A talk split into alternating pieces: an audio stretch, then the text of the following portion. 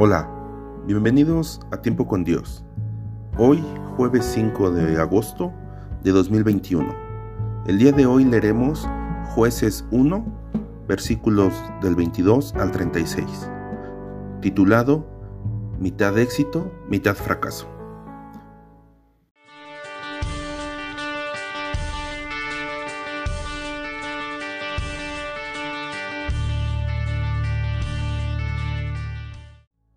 Comencemos con esta primera parte de la lectura, titulado José conquista Betel. También la casa de José subió contra Betel y Jehová estaba con ellos. Puso la casa de José espías en esa ciudad que antes se llamaba Luz. Los que espiaban vieron a un hombre que salía de allí y le dijeron, Muéstranos ahora la entrada de la ciudad y tendremos de ti misericordia. Así lo hizo y ellos hirieron la ciudad a filo de espada pero dejaron ir aquel hombre con toda su familia, el que se fue a la tierra de los Eteos y edificó una ciudad a la cual llamó Luz, y este es su nombre hasta hoy. En esta primera parte de la lectura, titulada José conquista Betel, podemos ver cómo en ocasiones un pequeño error engendra otro más grave. Después de las conquistas del sur, Judá, Simeón y Benjamín, la tribu de José sube a Betel para tomar su heredad. La manera como procede es similar a la conquista de Jericó. Como Josué, envían primero espías para reconocer la ciudad, quienes hallan a un hombre que estaba saliendo de Betel, Luz. Entonces le prometen tener misericordia con él, si les muestra la entrada de la ciudad. La tribu de José logra la victoria, pero deja ir con vida al hombre y a su familia quien va a la tierra de los Eteos y edifica otra ciudad con el mismo nombre, Luz. El éxito de José fue solo parcial, por haber establecido pacto con un cananeo que no tenía conocimiento de Dios. Continuamos la lectura en el versículo 27, conquistas de Manasés y de Efraín. Tampoco Manasés expulsó a los de Betseán, ni a los de sus aldeas, ni a los de Tanac y sus aldeas, ni a los de Dor y sus aldeas, ni a los habitantes de Ibleam y sus aldeas, ni a los que vivían en Mellido y en sus aldeas. Y el cananeo persistía en habitar en aquella tierra. Cuando Israel se sintió fuerte, hizo tributario al cananeo, pero no lo expulsó. Tampoco Efraín expulsó al cananeo que habitaba en Geser, sino que dejó que el cananeo habitara en medio de ellos. Tampoco Zabulón expulsó a los que habitaban en Quitrón ni a los que habitaban en Naal, sino que el cananeo habitaba en medio de él y le fue tributario.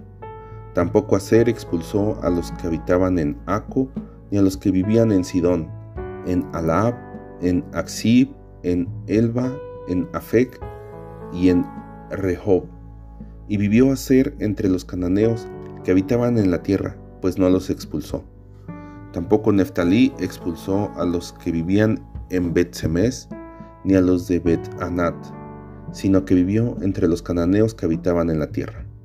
Pero le fueron tributarios los habitantes de Bet y los de Bet Anat. Los amorreos empujaron a los hijos de Dan hasta la montaña y no los dejaron descender a los llanos. El amorreo persistió en habitar en el monte de Eres, en Ajalón y en Salbim. Pero cuando la casa de José cobró fuerzas, lo hizo tributario. El límite del amorreo fue desde la subida de Acrabim hasta Sela hacia arriba. En esta segunda parte de la lectura podemos leer cómo la tribu de José y las rentantes tribus del norte siguen extendiéndose en la conquista de su heredad. No obstante, cuanto más avanzan hacia el norte, mayor es el fracaso que experimentan. Manasés y Efraín permiten que los cananeos habiten en su heredad sujetándolos a servidumbre, con el fin de obtener ganancias económicas. Aser y Neftalí moran entre los cananeos, sujetándose a su voluntad. Los actores del cambio se olvidaron de su rol y se dejaron convencer. La tribu de Dan no logra permanecer en su heredad y es expulsada por los amorreos hacia el monte. La extensión de la conquista, que se inicia con el éxito de Judá, termina con el fracaso de Dan. La decadencia espiritual comienza con una pequeña concesión. Al entrar a la tierra prometida, Dios les dijo que ese era el lugar donde habitarían.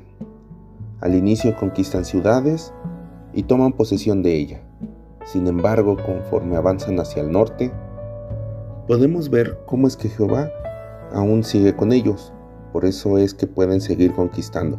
Sin embargo, ellos no toman posesión de la tierra prometida y van dejando que habiten entre ellos los cananeos. Es importante que ellos hubiesen cumplido lo que les dijo Jehová y poder quitar a todas las personas que habitaban en esa área para no contaminarse con ellos. Así nosotros es importante no dar concesiones al pecado para que no eche raíz en nosotros.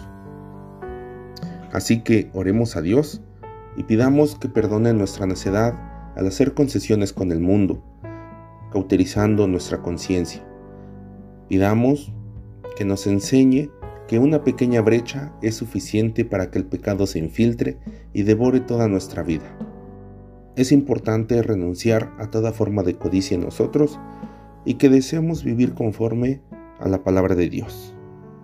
Hasta aquí la lectura del día de hoy y los esperamos en la siguiente cápsula.